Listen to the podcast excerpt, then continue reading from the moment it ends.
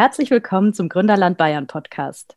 Gründerland Bayern ist eine Initiative des Bayerischen Staatsministeriums für Wirtschaft, Landesentwicklung und Energie und bietet unter www.gründerland.bayern alle Infos rund ums Gründen in Bayern. In diesem Podcast hören wir Gründer und Gründerinnen, Partner und Partnerinnen und Menschen, die mit ihren Geschichten und Erfahrungen inspirieren. Heute ist Daniel Schulze von Gastfreund bei uns zu Besuch. Hallo Daniel. Hallo Lena. Ein Gastfreund ist ja laut Definition ein Freund an einem anderen Wohnort, bei dem man als Besuch oder auf Reisen unterkommen kann. Euer Produkt ist ja quasi so eine Art digitaler Freund, oder? Ja, das hat es ganz gut umschrieben. Das ist die ursprüngliche Idee gewesen. Erzähl uns mal, was macht ihr genau? Ähm, wir bieten eine Softwareplattform an, die äh, für die Hotellerie und mittlerweile auch für die Gesundheitsbranche gedacht ist, wo wir unsere Kunden dabei unterstützen, ähm, ihre Gäste umfassend zu informieren, zu betreuen und äh, gleichzeitig auch effektiv die eigenen Angebote in den Vordergrund zu stellen. Und wir digitalisieren also einen Teil im Endeffekt von den ähm, Arbeitsprozessen, die insbesondere in der Gästekommunikation äh, in einem Hotel beziehungsweise auch in der Patientenkommunikation im Gesundheitswesen stattfindet. Und das machen wir äh, mittlerweile ziemlich erfolgreich für mehr als 5000 Hotels in sieben, acht Ländern und ähm, für mehr als 5000 Kunden. Ja. Genau. Ja, ihr habt ja so ein einschlägiges Beispiel auf eurer Seite. Jeder kennt das, kommt in ein Hotel, kommt ins Hotelzimmer und da liegt dann so eine abgegriffene Mappe, die manchmal noch so, so ein altes Leder hat und da steht dann alles Mögliche drin, von wo ist die nächste Arztpraxis bis hin zu, ähm, was gibt es morgen Abend zum Abendessen. Und das ist ja so ein Beispiel von dem, was ihr digitalisiert, richtig? Exakt richtig. Also so hat das Ganze im Endeffekt begonnen, dass wir uns vorgenommen haben, erstmal äh, dieses äh, hässliche Ding da zu digitalisieren. Ähm, und das ist jetzt erstmal relativ statisch. Das sind ja einfach nur Informationen, die man digital darstellt. Von daher ähm, an sich noch keine Rocket Science. Aber äh, das ist natürlich über die äh, Jahre gewachsen und wir haben gemerkt gehabt, dass man ja idealerweise daraus dann auch gleich ein Bedürfnis weckt, auch die Massage buchen will, vielleicht sich noch anschauen will, wie ich morgen äh, ähm, eine Wandertour unternehme nehmen kann, dass ich mich bei der Rezeption melde, mir schon mal einen Tisch für einen Abend reserviere und sage, ich hätte noch gerne eine Flasche Wein. Das heißt, ich habe ja auch eine interaktive und transaktionale Komponente mit dabei. Und ähm, so ist das Produkt im Endeffekt gewachsen. Und das Einzige, was immer die Konstante war, dass wir das digitale Gästemappe als unser Hauptprodukt äh, gelassen haben, weil man im Endeffekt dieses Produkt damit auch äh, identifizieren kann und jeder kann sich zumindest mal was vorstellen. Aber es ist ja mittlerweile weit über dieses Stadion sozusagen hinausgegangen, dass wir sagen, wir wollen diese Ledermappe abschaffen, die da rumliegt. Ähm, aber der Produktname blieb gleich und uns ist Stand, wir haben uns immer wieder mal die letzten Jahre überlegt, sollen wir nicht das Produkt mal anders nennen, weil das äh, klingt erstmal äh, nicht ganz so innovativ, äh, digitale Gästemappe. Hm. Ähm, aber schlussendlich sind wir immer wieder auf dem äh, Punkt zurückgekommen, dass wir gesagt haben, okay, es kann sich jeder zumindest mal darunter was vorstellen. Und äh, damit ist auch schon mal ein Ziel erreicht, wenn man sich zumindest mal die äh, Übertragung von der digitalen Welt in die analoge Welt und andersrum, wenn das funktioniert, äh, weil dann weiß man zumindest mal, über was man sich grob unterhält. Und so her heißt dieses Produkt nach wie vor digitale Gästemappe. Mhm. Ich kann mir vorstellen, dass schon einige Menschen sich gedacht haben, Mensch, das wäre es doch gut, wenn es das digital gäbe. Wie war denn bei euch diese Initialzündung, wirklich zu gründen und zu sagen, wir machen das? Also da muss ich natürlich vorwegstellen, dass ich äh, kein klassischer Gründer bin. Ich bin erst seit 2015 in dieses Unternehmen gekommen. Das heißt, äh, in den ganz initialen Prozess, der 2013 äh, stattgefunden hat, war ich sozusagen nicht involviert. Ähm, aber äh, ich kenne natürlich die, die, die Stories und ähm, ich weiß, dass damals die drei Gründer, der Marc, der Dominik und der Sebastian, ähm, sich darüber auch, ähm, der Marc hatte im Endeffekt das Thema aus äh, dem Fraunhofer Institut ähm, gebracht, äh, bei der Digitalisierung von Prozessen und hatte sich da eben auch viel im Allgäu mit äh, äh Tourismus beschäftigt und als passionierter äh, Bergsteiger und Wanderer ähm, fällt das natürlich dann irgendwo nahe, dass man sich eben in dem Tourismusbereich auch beschäftigt beschäftigt. Und schlussendlich ist quasi gesehen dann daraus die Idee äh, entstanden. Ähm, und äh, genau, die wurde dann seit 2013 sozusagen weiterverfolgt und dann ab 2015 habe ich auch einen Teil äh, bei der Prägung dieses Unternehmens beigetragen.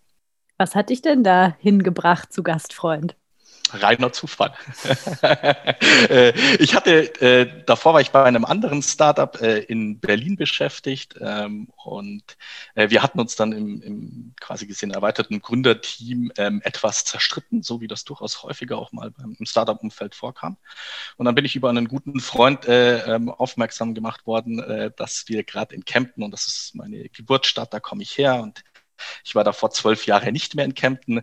Ähm, und dann hat sich das gerade zufälligerweise so ergeben gehabt und dann bin ich von äh, Berlin, habe ich mich wieder umgesiedelt in meine äh, sozusagen alte Heimat.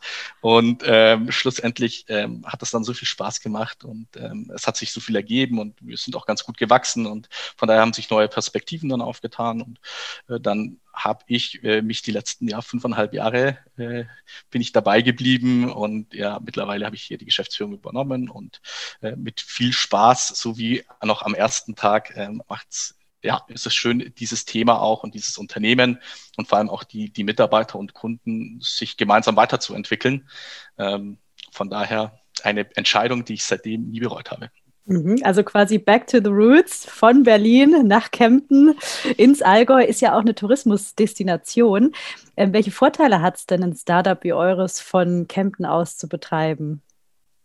Naja, also wir äh, haben hier sozusagen ähm, eine hochattraktive äh, Gegend also aus mehreren äh, Bereichen ist die attraktiv. Einerseits ist es, glaube ich, eine ganz nette Stadt mit ähm, knapp über 70.000 Einwohnern. Wir haben eine FH mit einem durchaus, mit einem Tourismus-Schwerpunkt. Äh, ähm, zum, von den Studiengängen her, aber auch genauso gut ähm, vom IT-Bereich, wo wir durchaus ähm, auch viele sehr fähige äh, junge äh, Mitarbeiter gewinnen können. Ähm, und schlussendlich ist sicherlich die, die Dichte an Startups im Allgäu nicht so groß, wie in Berlin das ist. Das heißt, so dieser Kampf um Talente, ähm, der ist sicherlich hier auch vorhanden, weil wir hier gegen sehr viele etablierte äh, Mittelständler äh, im Endeffekt uns auf dem Arbeitsmarkt auch behaupten müssen. Aber ich glaube, dass wir hier ein durchaus sehr attraktiver Arbeitgeber sind, weil wir äh, so die klassischen Start-up-Vorzüge haben, äh, wie man es auch aus Berlin gewohnt ist, nur eben halt hier nicht äh, tausend andere, die das auch machen, sondern durchaus überschaubar von dem. Genau, und daher ähm, hat es natürlich einerseits Vorteile in der Mitarbeitergewinnung, auf der anderen Seite sind wir natürlich super nah dran an unserem Kundenkreis, was ein Riesenvorteil ist, weil wir gerade am Anfang, äh, man muss ja erst mal schauen, dass man die ersten paar Kunden gewinnt und mit denen in Diskussion auch geht und das Produkt weiterentwickelt. Und das kann man hier wirklich vor der Haustür machen. Das wäre jetzt in Berlin, wir sind ja sehr stark in der Ferienhotellerie äh, zu Hause, 80 Prozent unserer Kunden kommen eher aus der Ferienhotellerie, nur 20 Prozent aus der Stadthotellerie. Und ähm, damit ist sozusagen der Kundenkreis auch direkt vor der Haustür vorhanden. Und nachdem wir äh, 60 Prozent unseres Umsatzes mittlerweile im Ausland machen, und dazu gehört vor allem Österreich und die Schweiz dazu, sind wir ja faktisch gesehen in diesem Leer, äh, Mehrländereck gelegen. Ähm, ich bin in knapp über 30 Minuten bin ich schon in Österreich von Kempten aus. Ähm, wenn ich da einmal durch den Tunnel hinter Füssen durchfahre, dann bin ich in Reute und ähm, dann sozusagen im Bundesland Tirol, was für uns auch ein guter Kundenkreis ist. Und allzu weit haben wir es in die Schweiz auch nicht. Und äh, selbst äh, nach Italien, Südtirol, was für uns auch ein guter Markt ist, ähm, brauche ich auch nur zweieinhalb Stunden mit dem Auto. Das heißt, es hat durchaus äh, äh Vorteile auch hier in Kempten, gerade so ein in dem Bereich auch zu gründen und ist sicherlich auch was dabei, wo ähm, ja, wo so im Nachhinein auch ein bisschen Glück immer dabei ist, dass man das auch hier gemacht hat. Ähm, und man kann das dann erst so retrospektiv einschätzen, sozusagen, wie wertvoll das auch ist. Ähm, und kann sich dann natürlich auch ableiten, okay, dass das durchaus äh, auch Erfolgsfaktoren sind, ähm, die dann eben auch so eine Gründung hier ermöglichen. Ähm, genau. Die Tourismusbranche ist ja eher so ein bisschen eine klassische Branche. Und du hast gesagt, ihr seid relativ schnell auch an die Kunden rangegangen, an die Kundinnen und ähm, habt einfach mit denen auch irgendwie zusammengearbeitet. Kannst du uns da noch ein bisschen mehr drüber erzählen? Wie habt ihr denn überhaupt die ersten Kunden, Kundinnen gefunden? Gut, das war sozusagen, das muss dann auch ungefähr eineinhalb Jahre vor meiner Zeit gewesen sein. Ähm, ja, in dem wirklich so, wie man sich das äh, vorstellt, indem man äh, über klar erstmal über das eigene Kontaktnetzwerk und dann einfach auch über äh, mal höflich Anfragen bei der äh, potenziellen Kundschaft vor Ort mhm. und äh, dann einfach wirklich in Diskurs mit dem Kunden gehen. Das heißt, äh, man fährt zu dem hin, man sitzt sich zusammen äh, äh, hinter die Rezeption ähm, oder ins Restaurant und dann schaut man erstmal, dann präsentiert man sozusagen seine Lösung, die man hat, ähm, zeigt die dem Kunden und sagt natürlich auch erstmal so, das haben wir uns dabei gedacht und das waren bisher so die ersten Marktrückmeldungen. Dann geht man erstmal natürlich wirklich auf die persönlichen Bedürfnisse des Kunden ein, dass man sagt, so, wir haben jetzt hier nicht nur äh, eine Lösung und suchen ein Problem, sondern was sind denn deine Probleme? Und äh, werden wir die mit dieser Lösung, die wir jetzt sozusagen uns grob skizziert haben oder schon den ersten Prototypen haben, wird die dem gerecht werden? Und ähm, anfangs war das so, dass wir mehr als 50 Prozent unserer äh, Kundschaft, das waren nicht nur Hotels, sondern das waren auch die ganzen touristischen Dienstleister von Bergbahnen, von Skiverleih, von anderen äh, äh, ja, Kunden, die in dem Be touristischen Leistungsspektrum sozusagen vor, nachgelagert äh, oder auf gleicher Ebene wie ein Hotel stehen. Und ähm, die haben am Anfang eben mehr als 50 Prozent der Kundschaft ausgemacht und wir haben das dann erst so über die Jahre weiterentwickelt, dass wir gesagt haben, okay, wir fokussieren uns wirklich primär auf Hotels, äh, weil wir gemerkt haben eben, dass es äh, Herausforderungen auch gibt in diesem super fragmentierten Markt, äh, äh wie man da überhaupt auch dann langfristig wirtschaftlich gesehen agieren kann. Und äh, da haben wir uns, glaube ich, als verlässlicher Partner der Hotellerie positionieren können und das eben dann jetzt mittlerweile auch äh, durchaus ganz gut skalieren können. Mhm. Wie stark müsst ihr eure Kundinnen und Kunden denn beraten in Sachen Digitalisierung, so ganz allgemein?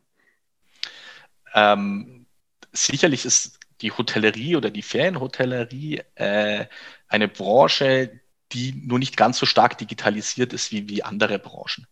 Ähm, auf der anderen Seite sind das ganz überwiegend in der kompletten Dachregion äh, Familieneigentümer geführte äh, Hotels.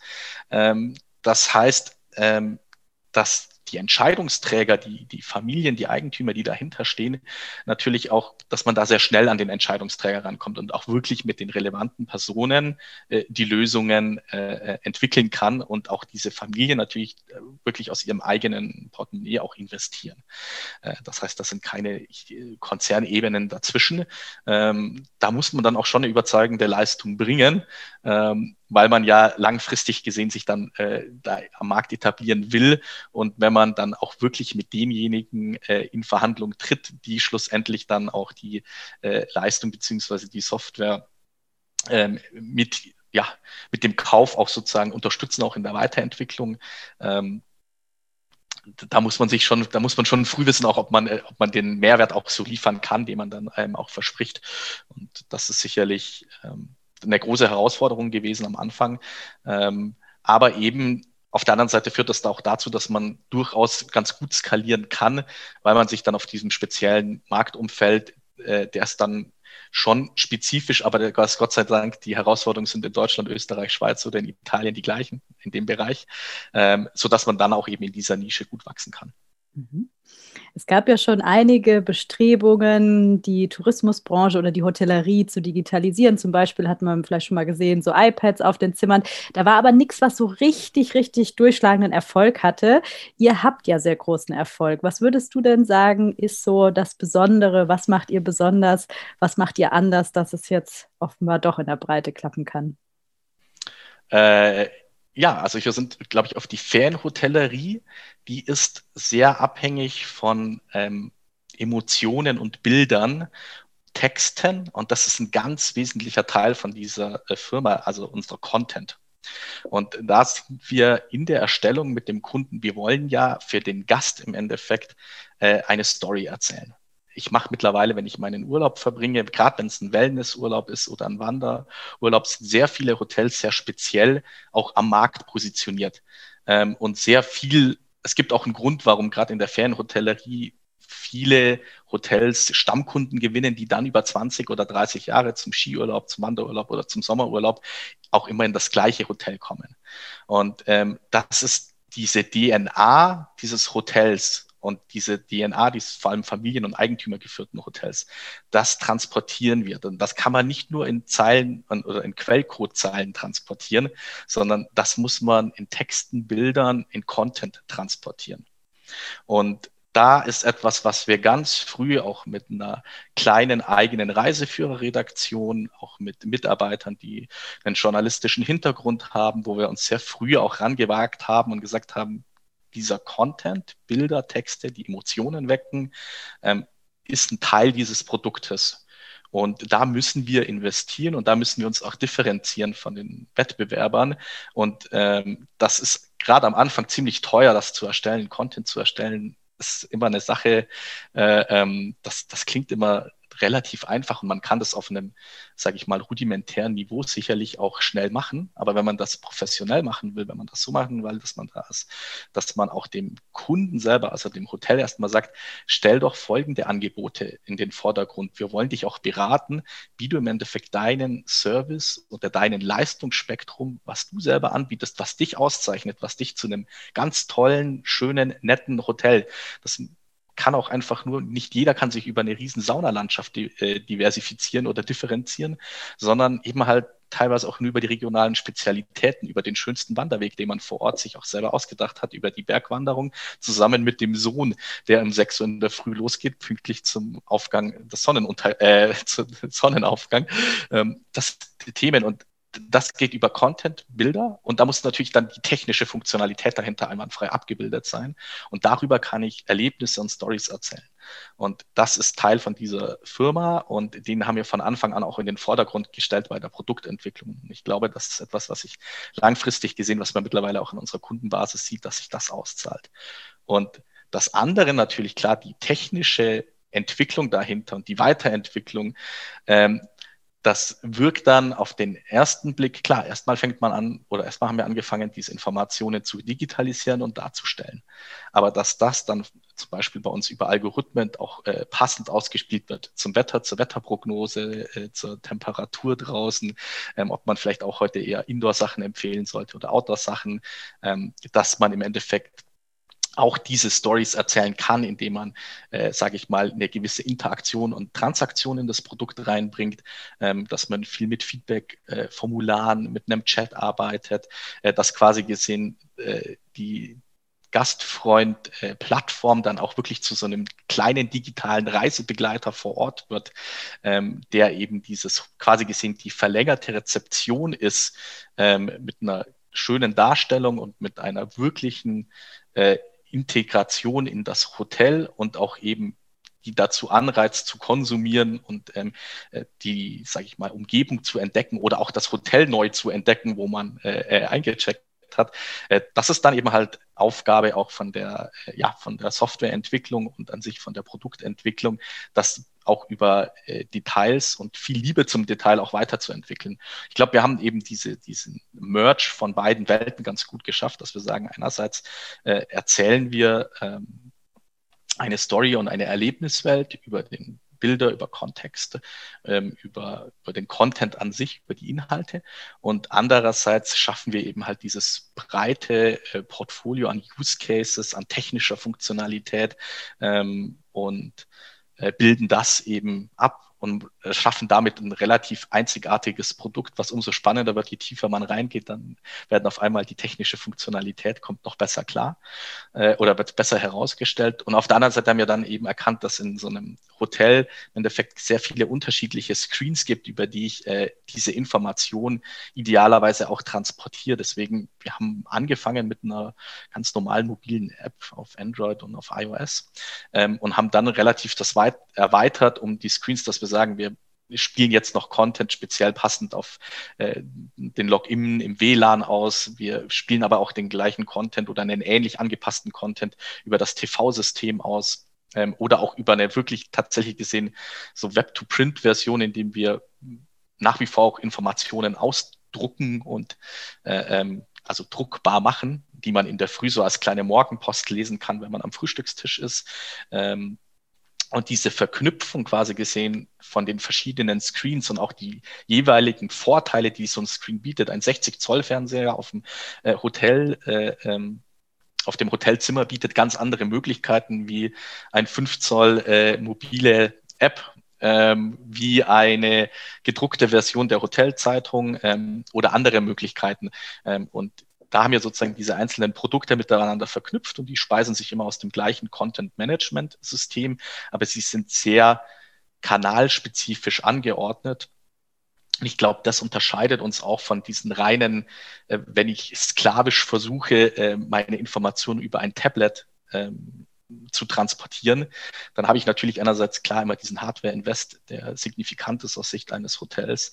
Ähm, und auf der anderen Seite bin ich irgendwo auf diesem Screen auch ähm, gefangen ähm, und muss natürlich auch den Gast erstmal dazu animieren, solche Fremdgeräte zu nutzen.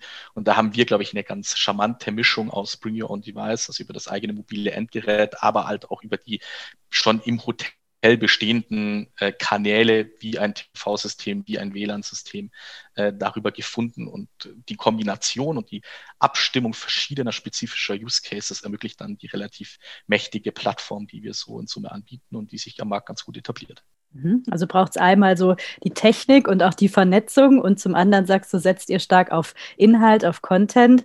Und ich vermute, einer der Erfolgsfaktoren sind dann natürlich auch eure Mitarbeiterinnen und Mitarbeiter. Ihr habt ja jetzt wie viele aktuell? Knapp 100 knapp 100 Mitarbeiter, ihr habt sogar ein Büro in Berlin und das Ganze innerhalb von sieben Jahren.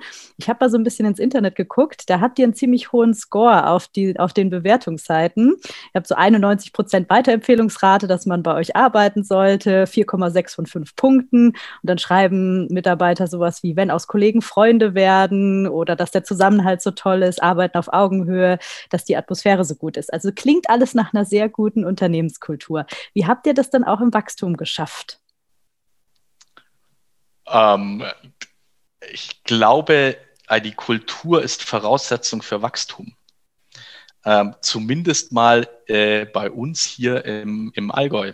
Ähm, ich, das ist etwas anderes, wenn ich in so einer relativ kleinen Stadt bin und dann als Arbeitgeber auch irgendwo ein Branding erreichen will.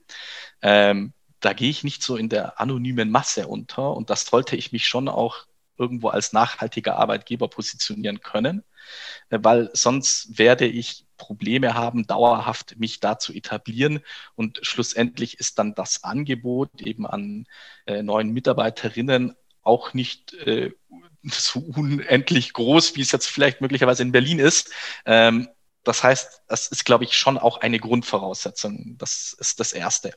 Das Zweite ist, dass wir uns auch von Investorenseite aus, beziehungsweise insgesamt, wie wir dieses Unternehmen managen, glaube ich, schon sehr früh für einen äh, nachhaltigen Weg entschieden haben und wir auch klassischerweise nicht von Finanzierungsrunde zu Finanzierungsrunde äh, äh, hetzen. Für uns sind auch solche Werte, wie dass man schaut, dass wir durchaus auch wirtschaftlich ausgeglichene Ergebnisse erzielen, die sind wichtig, weil die im Endeffekt uns teilweise auch den Druck von dieser Firma nehmen, äh, wenn man eben halt auch ohne konkrete Planung der nächsten Finanzierungsrunde weiß, man kann sich so refinanzieren, weil das Modell in sich auch funktioniert. Ähm, und wir haben, klar, da steckt ganz viel Detailarbeit dahinter äh, und Unternehmen aufzubauen ist absolutes Teamplay. Ähm, das funktioniert nur, wenn man eben in Summe das Team auch äh, zusammenhält und äh, wenn man im Endeffekt auch nicht zu viel, äh, ja, durch eine hohe Fluktuation, wenn man immer wieder das Wissen, was man aufgebaut hat, gerade bei uns dieses branchenspezifische Wissen, wenn, wenn das verloren gehen würde mit jedem Mitarbeiter, der wieder das Unternehmen verlässt. Ähm, und das sind alles so Punkte eben, die wir auch in einem Wachstum haben aufrechterhalten können und die schlussendlich eben halt auch Katalysator und Ausgangspunkt von Wachstum sind oder waren. Mhm. Du hast ja gerade eben auch die Investorenbeziehungen erwähnt und ihr seid zum Beispiel durch Bayern Kapital GmbH ähm, gefördert oder die sind in euch investiert. Der Roman Huber, einer Geschäftsführer, hat ja gesagt, wir freuen uns, bayerischen in Innovationsgeist mit unserem Investment zu unterstützen. Wie seid ihr denn überhaupt an diese Investorinnen und Investoren rangekommen? Also einfach geklopft am Nebenhaus oder wie, wie sieht das aus in, im Allgäu? Also äh, wir haben äh, die, die ersten Finanzierer dieser Firma waren äh, oder sind, die sind uns nach wie vor auch alle erhalten geblieben. Ähm, ist eine Reihe von, glaube ich, sehr profilierten Business Angels aus dem ähm, Allgäu, ähm, das sehr stark Familienunternehmer sind und die auch frühzeitig sozusagen an unsere Produktideen und Visionen auch geglaubt haben. Äh, und die sind sicherlich Basis auch äh, für den Erfolg, den wir dann so im Nachgang auch erzielen konnten, weil die eben auch wieder sehr gut zur DNA, zu dieser Kultur dieses Unternehmens passen. Ähm, und dann ähm, Im späteren Verlauf ist eben noch die äh, Bayern Kapital und die BayBG als ähm, Mittelstands- und Wachstumsfinanzierer äh, mit reingekommen und auch diese passen wieder von der äh, Struktur her sehr gut zu uns. Das sind Evergreen Funds, das heißt, da gibt es letztlich diesen ganz konkreten Exit-Druck gleich nach einem gewissen Laufzeitende eines Fonds, das äh, bis dahin das sozusagen maximal äh, gewachsen sein muss und dann äh, ähm, aber auch verpflichtender Exit ansteht. Das ist schon klar. Venture Capital ist immer Kapital auf Zeit. Das gilt auch für den Investorenkreis, den wir auch haben. Ähm, aber die Art und Weise, äh, wie quasi gesehen oder wann das Ganze dann ähm, auch final in die nächsten Hände gereicht wird, ähm, ist, glaube ich, was anderes, wie wenn man sich vielleicht für eine deutlich aggressivere Form auch nochmal im Investorenkreis entschieden hätte. Und von daher passt sowohl auch vorhin die rezitierten Feedbacks, äh, die Unternehmenskultur und der Investorenkreis, das ist hier schon ein stimmiges Bild und das passt auch wieder ganz gut ins Allgäu. Und du hast ja auch vorhin schon erwähnt, ihr seid nicht nur in Deutschland aktiv, sondern mittlerweile in über zehn Ländern, wenn ich das richtig gelesen habe. Mhm. Wie sah denn eure Internationalisierungsstrategie aus? Äh, erstmal mit dem Auto 40 Minuten nach Österreich fahren. und äh, nachdem das funktioniert hat, äh, eine Stunde weitergefahren oder zwei Stunden weitergefahren, dann ist man in der Schweiz. Ähm, also natürlich am Anfang ähm, war es so, dass dieses Produkt eben, weil wir sehr viel auch regional spezifischen Content haben, ähm, hat man initial eine gewisse Limitation vom Wachstum und die gibt allein schon quasi gesehen diese Content-Erstellung mit vor.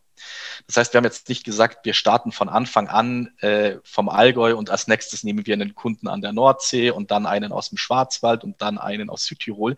Ähm, das hätte initial auch so nicht funktioniert, sondern wir haben uns schon sozusagen in so konzentrischen Kreisen von dem Epizentrum Kempten fortentwickelt, ähm, sind aber, also die Teil der Skalierung war immer schon auch sehr früh äh, bei uns auf dem äh, Plan gestanden, beziehungsweise wir haben auch schon in 2015 stark angefangen gehabt oder auch schon in 2014 die ersten Kunden aus Österreich gewonnen. Klar, weil es einfach sehr nahe liegt, dass wenn ich vom Allgäu aus weiterfahre, dann bin ich halt äh, im Tannheimer Tal oder in Tirol, das jeweils nur 40 Minuten mit dem Auto von Kempten entfernt. Äh, von daher war sozusagen die Internationalisierung allein schon äh, notwendig, ähm, weil halt Deutschland im Endeffekt eine halbe Stunde nach Kempten aufhört da kommt die Grenze und da gehen andere Länder los. Ähm, und die sind, ob man jetzt auf der linken Seite oder auf der rechten Seite der Zugspitze ein Hotel hat, unterscheidet sich dann erstmal nicht so viel und dann ist man zwangsläufig in einem anderen Land. Äh, das heißt sozusagen, Internationalisierung war erst, ist originellerer Teil des äh, Gründungsstandortes und des Geschäftsmodells gewesen. Ähm, und klar, danach hat man dann halt, oder danach haben wir schrittweise angefangen gehabt, auch die Infrastruktur für eine Skalierung zu professionalisieren und klare Zuständigkeiten aufzubauen, klare Abteilungen abzugrenzen, klare Verantwortlichkeiten äh, zu erstellen, was Gebiets, Gebietsverantwortung für Vertriebsmitarbeiter angeht ähm, und haben uns dann sozusagen schrittweise auf der Karte fortbewegt ähm, und so schlussendlich dann eben die Märkte jetzt mit Deutschland, Österreich, Schweiz so als die Kernregionen, ähm, mit Norditalien, Holland als die erweiterten Wachstumsmärkte und dann kommt es natürlich immer wieder vor, dass man in anderen Ländern auch noch ein paar Kunden gewinnt. Mhm. Was sind denn da die besonderen Herausforderungen? Ich vermute vielleicht auch was Sprachliches, richtig? Absolut. Ja. wenn es um Content geht und wenn es um diese und wenn es um den Transport von den von Informationen geht, schlussendlich ist ja eben, was ich vorhin dargestellt hatte, jedes Hotel hat eine eigene Story, hat ein eigenes Motto, hat ein Teil von der DNA, das will man transportieren. Ähm, und auch jede Region, jede Region steht für sich und es gibt sehr viele sehr interessante Regionen äh, in Zentraleuropa. Ähm, das unterschätzt man häufig. Jeder war schon irgendwo in, New York oder auf Bali und das ist ganz toll oder ganz vielfältig, was es für Regionen in Summe in Zentraleuropa gibt und äh, wie liebevoll und wie schön die teilweise ähm, gepflegt sind, äh, beziehungsweise was sich da für eine eigene äh, Subkultur äh, entwickelt hat, die durchaus es auf jeden Fall wert ist, äh, paar Tage beziehungsweise vielleicht ein, zwei Wochen auch mal äh, aktiv zu erkunden. Und diesen Teil von einer regionalen DNA, den muss man extrahieren, den muss man verinnerlichen und den muss man auch schauen, dass man den eben als äh, äh, Wachstums, das ist einerseits erstmal ein Wachstumshemmnis, das zu finden, aber wenn ich diese Komplexität dahinter beherrsche, weil ich einen Strategie identifiziert habe, mit dem ich genau diese Heterogenität irgendwo in Kategorien dann doch wieder skalierbar mache, dann wird auf einmal dieser Eintritt einer Wachstumshemmnis zu einer riesen Wettbewerbsschwelle für andere Unternehmer, die das äh, möglicherweise replizieren wollen oder die dann eben sagen, ich gehe da mit einem sehr breiten Ansatz rein und sage jetzt erstmal, mir ist jetzt egal, wo der Kunde sitzt oder so, das Hauptsache, der kriegt ein Tablet aufs Zimmer äh, und äh, die Massage wird schon hoffentlich überall identisch sein. Ähm, das wird sich dann eben halt langfristig gesehen nicht so durchsetzen, äh, weil man eben äh, negiert, äh, dass im Endeffekt gerade in der Ferienhotellerie diese kleinen Stories und diese Feinheiten das ausmacht, weshalb ich da vielleicht auch jedes Jahr immer wieder in den Herbstferien für drei oder vier Tage hingehe. Und das zu identifizieren, zu kanalisieren und dann eben skalierbar zu machen, das ist die größte oder das ist eine große Herausforderung.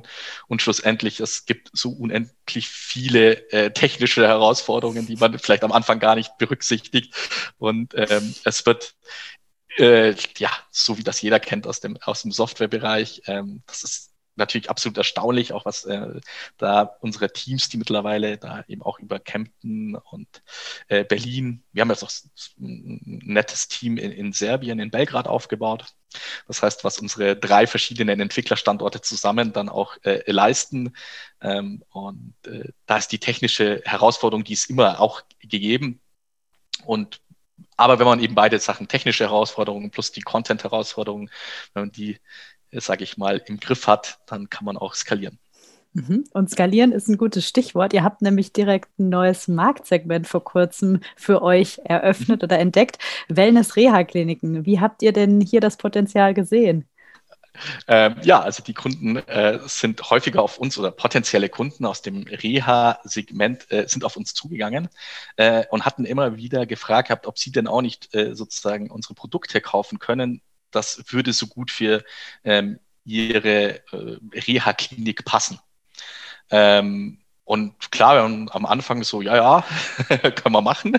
Ähm, und das war dann, dass wir uns erst mal überlegt haben, was ist denn das, also was ist denn das, die Gemeinsamkeit äh, zwischen einer Reha-Klinik und zwischen einem Hotel? Und wenn man sich das mal eben abstrahiert überlegt, ist das äh, relativ offensichtlich sogar, weil ähm, ein gutes Wellness-Hotel, wo man möglicherweise auch wirklich über eine komplette Woche ein begleitendes Programm hat, ähm, zur, sage ich mal, Wiederherstellung der äh, Vitalkräfte und ähm, zur Erholung. Ähm, da ist der Übergang Richtung einem Reha-Segment, wenn ich jetzt zum Beispiel von einer Sportklinik ausgehe, ähm, erstmal relativ schleichend. Der Anteil einfach an medizinischen Anwendungen wird bestimmt noch mal höher sein in dem Reha-Bereich, wie er in einem Sporthotel ist.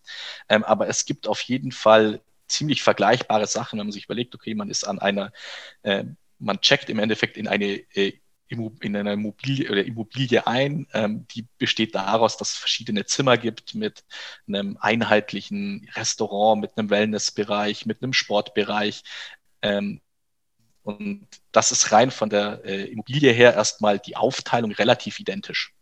Ähm, und auch der Tagesablauf äh, ist erstmal relativ vergleichbar. Ähm, und damit gibt es sozusagen auch einen ziemlich überschneidendes Segment, wo wir in unserem Bereich, was wir digitalisieren können, wo wir einen Mehrwert bieten. Und exakt das haben wir uns im Endeffekt äh, ähm, dann auch auf dem Blatt Papier herleiten können und haben dann unser Produkt einfach noch ein bisschen dahingehend individualisiert und besser dafür passend gemacht.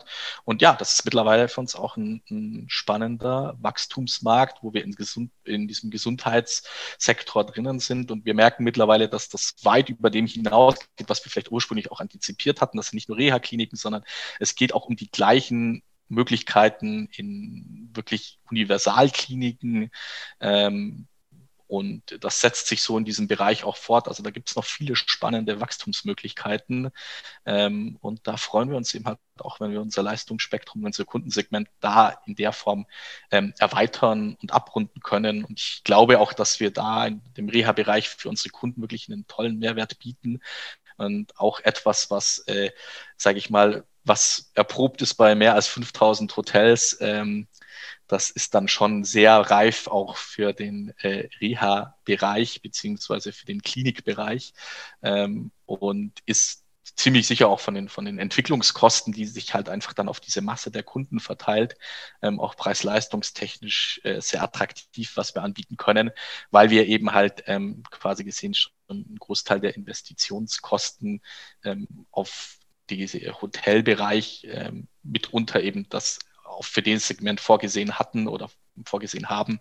Ähm, und äh, damit sozusagen die, diese Abdeckung auch von den schon sehr signifikanten Entwicklungsaufwendungen, die man da initial hätte, der verteilt sich natürlich auf einen deutlich größeren Kundenbereich. Und deswegen denke ich, dass wir da auch sehr attraktiv für diesen Bereich dann vorgehen können. Und das scheint sich bisher ganz gut zu bewahrheiten. Äh, und von daher ist es wirklich spannend, wo wir dann vielleicht in einem halben Jahr oder in einem Jahr stehen.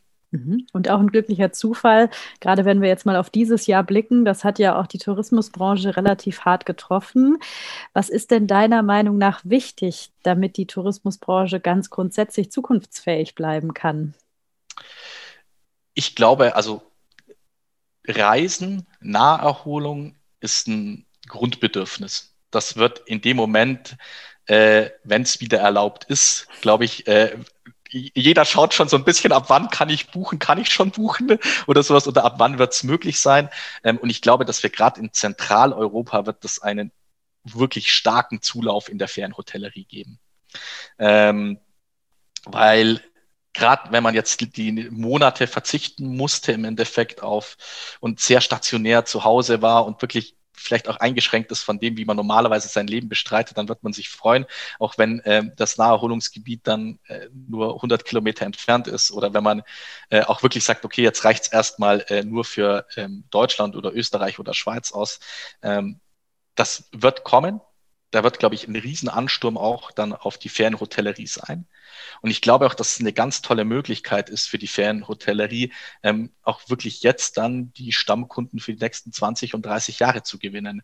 Weil so wie es mir jetzt auch selber ging, ich habe die, ich habe jetzt erst auch die letzten fünf Jahre, als ich hier bei Gastfreund war, diese äh, Ferienhotellerie nochmal neu entdeckt für mich. Einfach auch auf dem Grund, rein aus dem Privaten her, weil ich natürlich auch mit unseren Kunden viel im, im Austausch bin.